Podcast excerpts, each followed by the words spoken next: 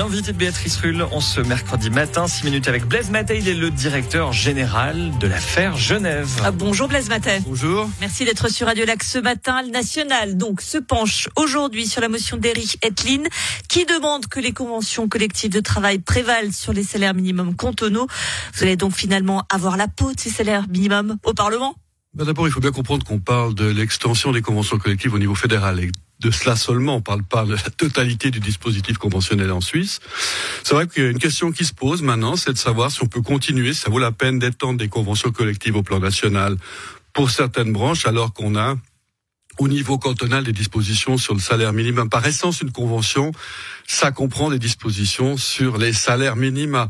Et on a là maintenant euh, des dispositions cantonales qui supplantent totalement euh, les salaires prévus par la négociation de partenaires sociaux. Donc au fond, avec cette motion, on pose la question de l'articulation du partenariat social en Suisse et on dit, au niveau national, si on s'est mis d'accord, il faut que ce qui a été négocié entre les partenaires sociaux l'emporte sur des dispositions légales cantonales. Euh, c'est pas anodin, hein, c'est aussi toute la question du fédéralisme. À un moment donné, si on se met d'accord pour avoir des conditions uniformes dans une branche au plan national, est-il légitime que les cantons puissent eux-mêmes, même si ça a été voté, c'est ce que puisse changer le dispositif. Est-il légitime que la volonté populaire soit bafouée On va rappeler quand même que 58% des jeunes voix avaient approuvé ce salaire minimum cantonal en septembre 2020. Bien entendu, et je le conteste pas du tout, j'ai envie de dire qu'on n'a pas posé la question au plan national. On l'avait posé, mais ça a été rejeté, si vous vous en souvenez. C'est le principe d'une votation cantonale. par définition, puisqu'on a un dispositif fédéral et que ce dispositif fédéral est destiné à l'ensemble du territoire suisse, c'est connu, c'est voulu depuis des décennies. C'est un élément très important du partenariat social. On aurait dû poser deux questions en même temps. On aurait dû la poser au plan cantonal et la poser au plan fédéral. Mais au plan fédéral, on l'a pas fait. Donc on grignote le plan fédéral par le plan cantonal. Est-ce que c'est démocratique et légitime de fonctionner de cette manière-là? Eh bien, on peut aussi se poser cette question. Et la motion Etline, c'est précisément ce qu'elle fait. Blaise Matin, nouveau constitutionnaliste fédéral, on l'a compris. Euh, on a interrogé Marlène Carvalhosa Barbosa au sujet donc de cette motion. La secrétaire syndicale à la CGS, on l'écoute. Le taux de chômage n'a pas explosé comme euh, on le craignait.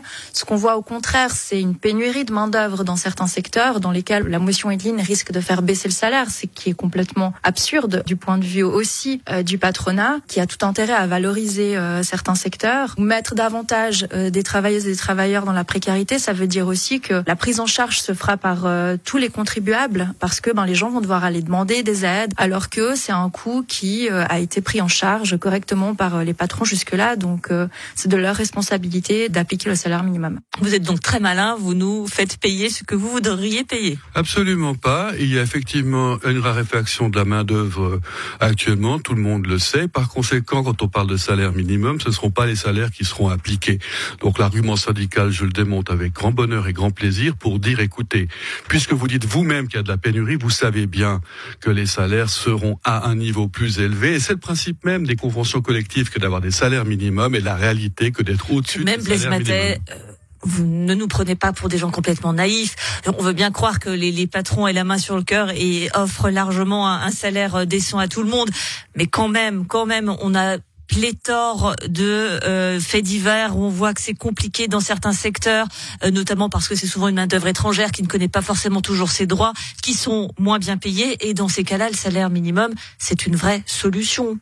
Alors c'est une solution en apparence parce que je pense qu'à terme elle va niveler par le bas l'ensemble des rémunérations. On le voit maintenant, elle va évidemment faire disparaître un certain nombre de conventions collectives de travail. Il n'y aura pas d'intérêt à négocier ces conditions et encore une fois, euh, sans vous prendre du tout pour des naïfs, euh, je vous rassure, mais face à, la réalité et face aux difficultés qu'ont certaines branches, pensez à l'hôtellerie-restauration, vous imaginez qu'on puisse vraiment baisser les salaires maintenant alors qu'on trouve personne sur le marché du travail.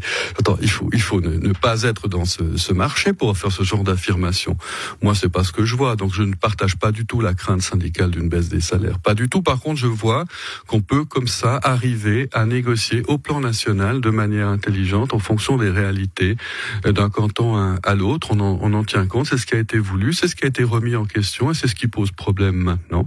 Je crois qu'on est, on est mûr pour un débat sur la portée de notre partenariat social en Suisse.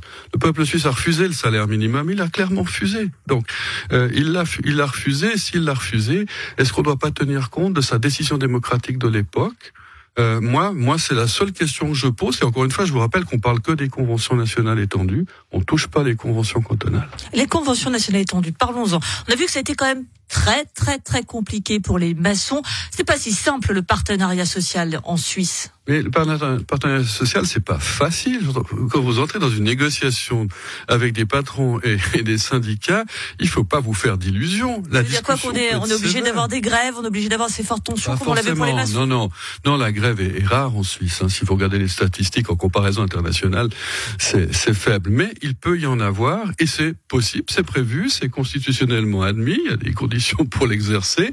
Mais enfin voilà, on le reconnaît. non, non, mais bien entendu. De même que du côté patron on peut envisager des mesures de lutte comme le lockout, vous le savez bien. Donc, donc il y a, y a, des armes qui sont à disposition de part et d'autre. Vous savez, une grève, c'est toujours quelque chose de difficile.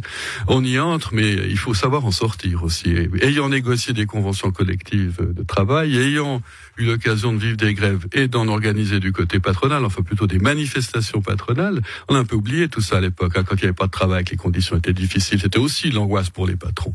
Eh bien, je peux, je peux attester du fait que, effectivement, malheureusement, quand c'est très difficile, on peut en arriver là.